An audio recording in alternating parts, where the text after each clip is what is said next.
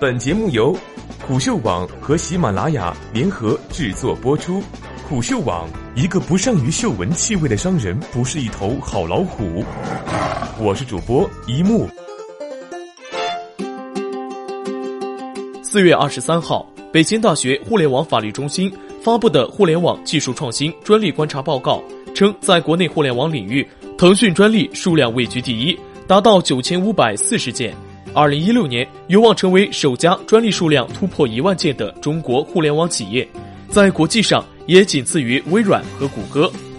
拥有如此庞大的专利储备的腾讯，虽然网友戏称“无山寨不腾讯”。在国内专利大战中从未吃瘪，然而君子易处，小人难防。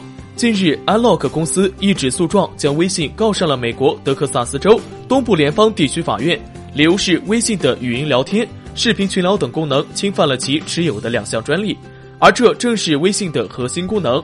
一旦侵权成立，除非腾讯愿意大出血支付一定的和解费用，否则我们再也不能愉快的在微信群里装逼吹水了。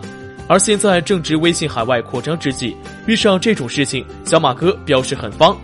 为什么这么方？因为 Unlock 公司来头不小，连微软都敬他三分。Unlock 公司于一九九二年在澳大利亚成立，下属四个子公司，主营计算机安全和软件专利保护。Unlock 开创了先试用后购买的软件销售模式，不过基本都是预装软件。比如早期安卓机自带的那些删又删不掉却又很吃内存的应用，不过 Unlock 发现这种业务模式并不如想象中那么挣钱。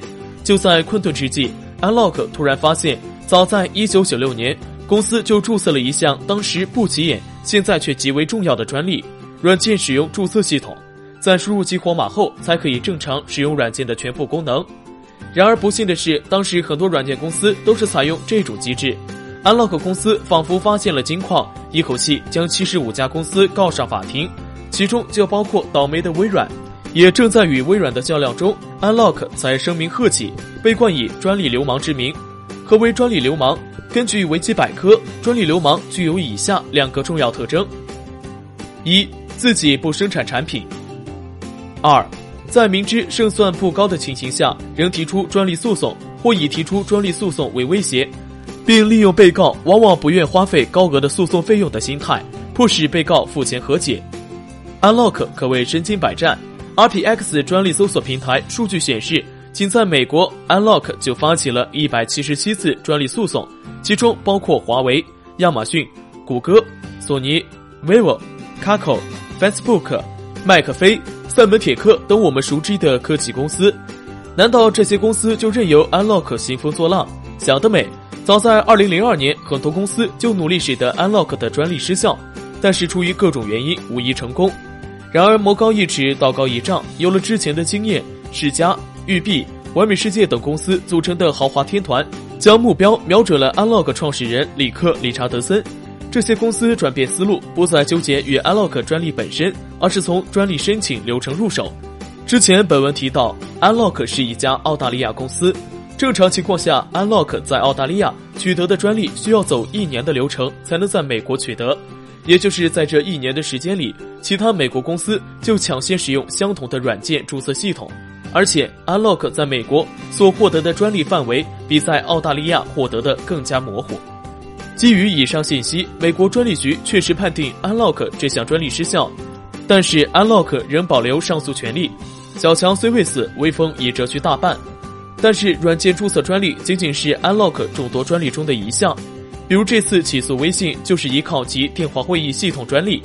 不过，值得注意的是，Unlock 此次在美国起诉微信，仅仅对从美国谷歌 Play 和苹果应用商店下载的微信应用有效，而在微信7.6亿用户中，使用英文版微信的仅占很小一部分，具体到美国市场更是少之又少。即使侵权，对 Unlock 造成的损失也极其有限。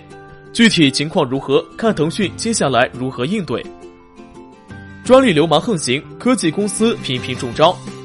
据 BBC 报道，美国专利诉讼百分之六十由专利流氓发起，而百分之七十的专利赔偿也落入专利流氓口袋。而且近年来，专利流氓大有猖獗之势。